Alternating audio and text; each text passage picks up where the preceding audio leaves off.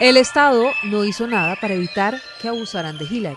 Me llevó detrás de la estación, procedió a bajarse los pantalones mientras me seguía teniendo amenazada y me obligó a realizarle sexo oral.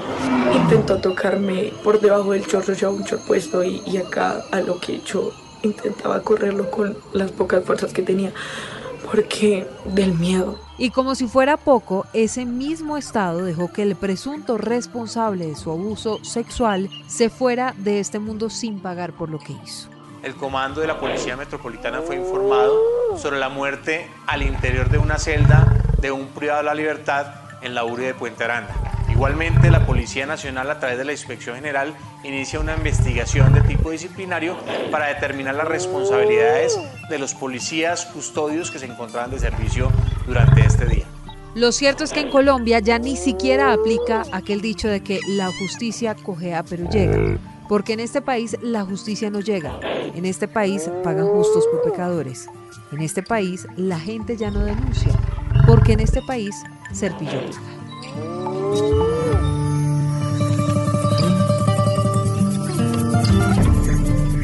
Pedro Serpillo paga en Colombia. Pues Silvia, mire, yo cada vez que veo lo que está ocurriendo en diferentes segmentos de la población, llego a la conclusión que en Colombia a veces ser un pícaro le conviene más a las personas.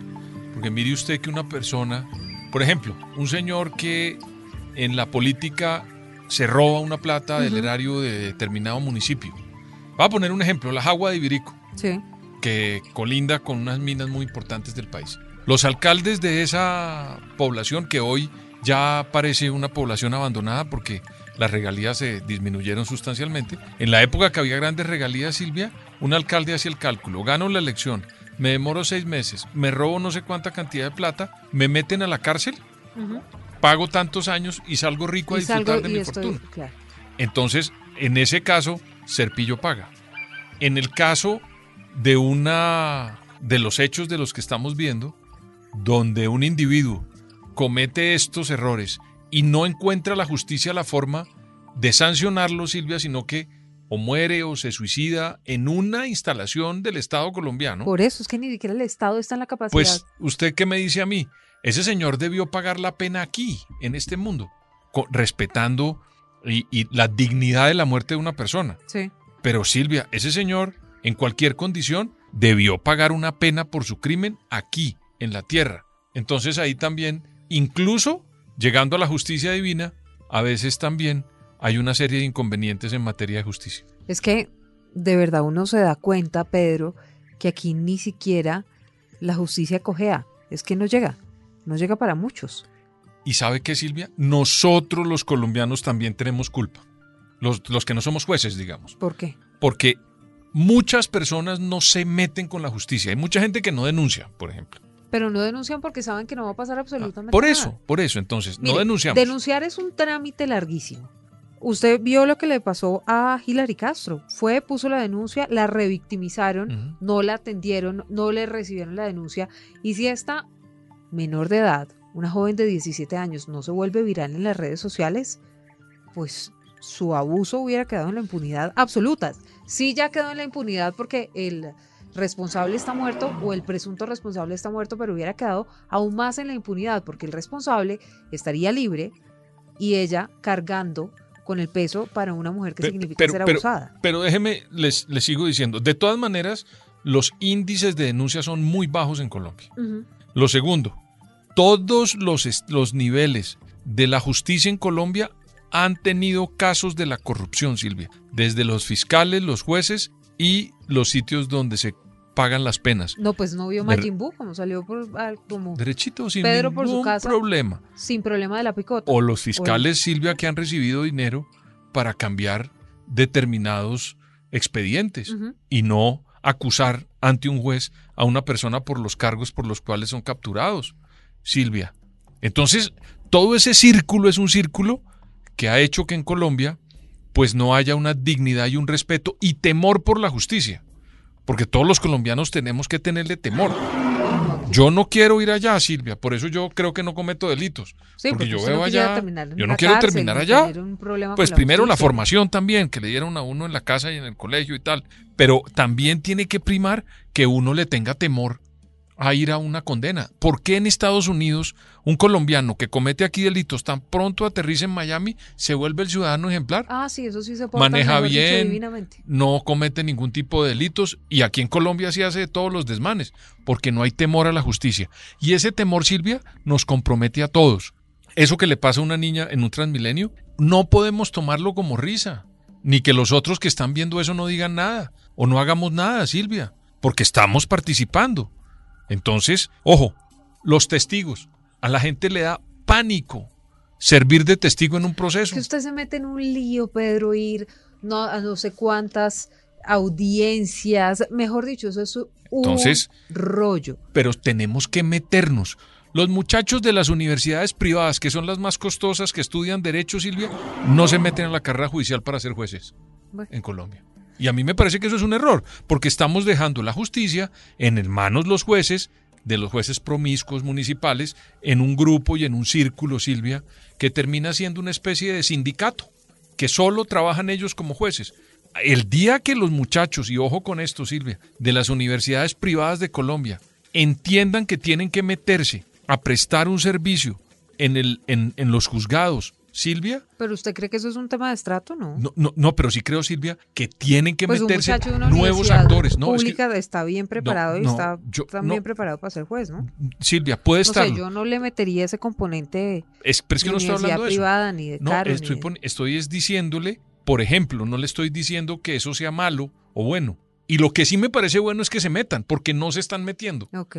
Entonces, ¿qué se necesita? Pues que haya otros actores de otras universidades en el círculo de la justicia en Colombia. Porque lo que no puede ser es que estén los mismos. Es lo que pasa también en las otras, eh, en, los sectores donde priman las universidades privadas. Pues es bueno que circulen los de las universidades públicas, porque no es bueno que estén solamente eh, los grandes presidentes de las compañías, eh, personas que han salido de las universidades privadas. Eso tampoco es bueno. Pero Entonces, lo que quiero decir es eso. sí. No, no quiero en ningún momento estratificar, pero sí es bueno que los muchachos de las universidades privadas circulen en el mismo escenario de la justicia como están en este momento monopolizado por los estudiantes de las universidades públicas. Con lo que les pagan a los jueces. Pero Ah, bueno. bueno, entonces vamos a eso. sí. Es que esas son cosas que Pero eso, si nosotros... usted es un muchacho que tiene la oportunidad de hacer otra cosa como abogado y no de meterse de juez para que le pongan cualquier cantidad de trabajo y le paguen como les pagan, pues va a preferir el segundo camino. Pues Silvia, aquí Por eso a- estamos en mora de una reforma a la justicia en Aquí este vamos país, a ¿no? tener que meternos todo, la, ponernos todo las ma- la mano en el corazón y entrar a ver cómo resolvemos problemas de fondo. Porque aquí nos hemos descuidado todos en todo.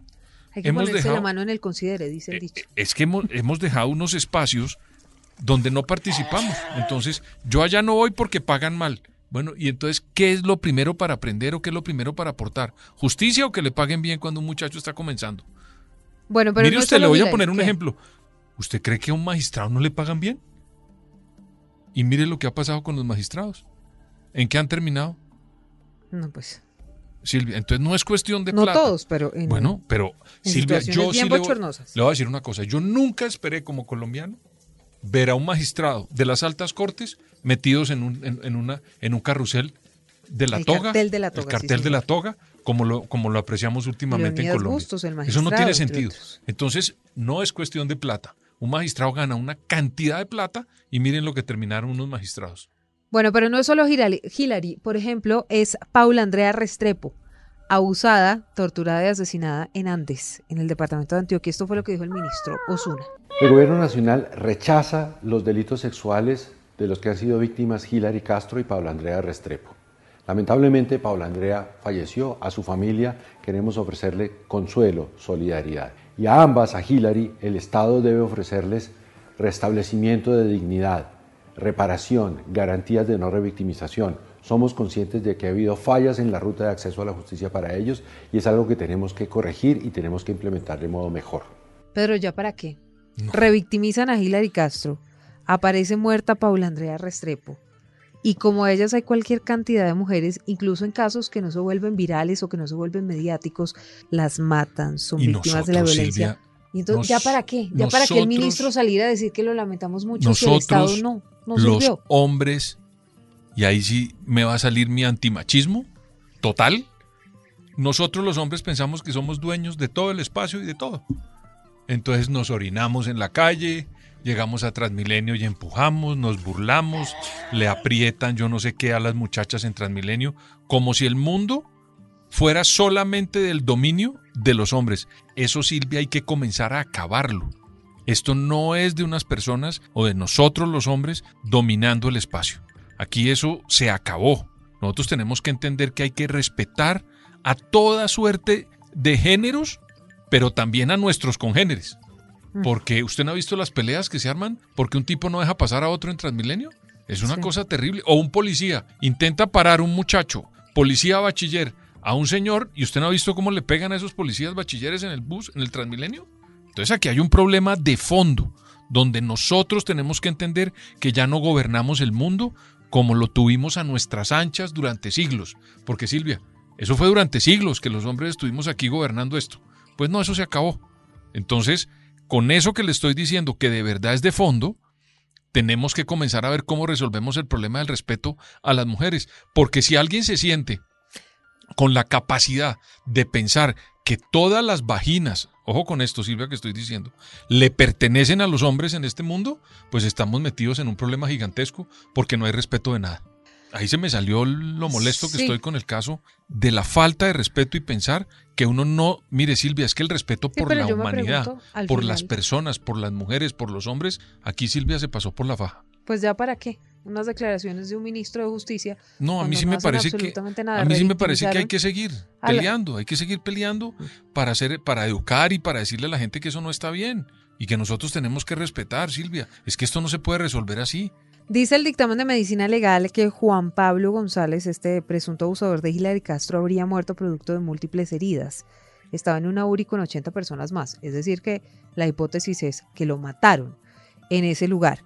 Pedro, y esto me lleva a hablar de un tema pues que tiene que ver con el hacinamiento, ese gran problema que hay en las unidades de reacción inmediata de este país, en las URI, en las cárceles. No hay cama para tanto delincuente en Colombia, de verdad. Ese es un problema de hace muchos años. No hay en la URI, no hay en la de los adolescentes, que esos muchachos que tienen menores de 18 años, entre 18 y 16, que los capturan y los llevan a unos centros de jóvenes. Usted ha visto lo que ha pasado con esos muchachos eh, y en las cárceles ni se diga. Entonces aquí tenemos que hacer una transformación muy grande en materia de reforma a la justicia, pero yo repito que es todo el circuito, no es solamente el tema penitenciario es que hay fiscales corruptos, hay fiscales que no hacen su oficio. Usted no ha visto la cantidad de personas que salen y los dejan en libertad porque... Pues es que de eso le iba a hablar. Entonces, ahí hay un fiscal que incumplió, hay un juez que tampoco está cumpliendo y hay una cárcel que tampoco está cumpliendo. Mire ese círculo. Y estamos los ciudadanos, Silvia, que no estamos exigiendo y presionando para que eso se cumpla. En unos episodios anteriores, usted y yo, me incluyo, criticamos muy duro a la alcaldesa Claudia López, pero después de ver lo que pasó, con los señores de Transmilenio, yo sí me hago varias preguntas, pero antes de eso, oigamos al secretario de Seguridad de Bogotá, Aníbal Fernández de Soto. Este es un caso en donde lamentamos que el sistema penal no sea suficientemente eficaz y eficiente atendiendo las demandas de los ciudadanos. Pedro, 13 personas. Las detiene la policía con celulares. Los detiene en flagrancia estaban asaltando un transmilenio, dejaron una persona herida y la justicia los deja. Entonces yo aquí sí le pregunto, la policía se esfuerza, los detiene, los fiscales van, muestran las pruebas, la gente del Transmilenio va, denuncia, son testigos y los dejan libres. Pues hay que mirar cuál es la actuación del juez. Para eso hay una instancia que se llama el Consejo Superior de la Judicatura que tiene que entrar a investigar qué hicieron esos jueces y cómo procedieron, para ver si procedieron mal, pues que lo sancionen. Pero eso es presión que tenemos que ejercer los colombianos, porque si uno ve eso y no hace nada y deja que esto pase, o que usted y yo no lo denunciemos y no estemos vigilando y criticando, pues sencillamente esto nunca se va a resolver. Ahí hay que hacer un trabajo muy fuerte, pero a mí me llama la atención es que es como si fuera con los demás y no con uno, hasta que un día le pasa a uno. Y ese día comienza uno a lamentarse. Pues esto toca sentirlo y lamentarlo como si fuera de uno todos los días de la vida, Silvia. Yo, por ejemplo, cuando veo que le hacen a alguna niña de esta o una mujer, yo siento, Silvia, que eso es conmigo, ¿sabe? Yo siento que es conmigo. Ay, Pedro, la verdad es que yo creo que esto deja muy malos mensajes para la sociedad. ¿Para qué la gente se desgasta yendo, denunciando, llamando a la policía si la justicia pues al final no opera? o la gente tiene esa idea ya concebida en su mente de que la justicia en Colombia no opera. Usted ve a los delincuentes de cuello blanco haciendo fiestas en las cárceles y es que terminan en las cárceles. Pero venga, Si le no, pregunto una cosa. Por fuera. Venga, le pregunto A una los cosa. que mandan a casa por cárcel salen a delinquir como Pedro por su casa y no pasa absolutamente nada. Entonces, ¿para qué se desgasta? ¿Y usted para qué desgasta a la policía si al final la justicia no opera? Pero venga, le cuento una cosa. ¿Por qué en Colombia se disminuyó el manejo de las personas con tragos? Mane- al man- Aquí en Colombia todos manejamos. Y oiga bien el plural que yo pongo. Pues yo era una niña, pero si usted... Yo manejé con tragos, Silvia, en este país. Pedro Viveros, no digo la cédula para no meterme en problemas, pero yo manejé con tragos. Y de un momento a otro eso cambió. ¿Por qué, Silvia? Porque hay unas penas altísimas, a usted le quitan la licencia y además hay una condena social por parte de las nuevas generaciones que no soportan que eso pase. Y la gente hoy, hay todavía personas que manejan con tragos, pero bajó sustancialmente comparado con lo que nosotros teníamos cuando yo tuve la irresponsabilidad de manejar con tragos. Porque usted sabe, en, en Estados Unidos una persona que maneje con tragos es un asesino. Silvia. Sí. Bueno, Bueno, y mientras tanto el ministro de Justicia proponiendo penas restaurativas, ¿usted cómo restaura a una mujer a la que violaron, No, o a una mujer las- a la que ama- asesinaron, no, no, o a una que- mujer a la que torturaron antes de matarla, o incluso a una persona que termina muerta en un transmilenio o en cualquier sistema de transporte público de este país por matarla? Recuerden que estamos en Boombox, en Spotify, en todas las plataformas de audio. Sí, señores, activen la campanita de las notificaciones para saber cuándo hay un nuevo episodio de estos zorros y erizos de la política.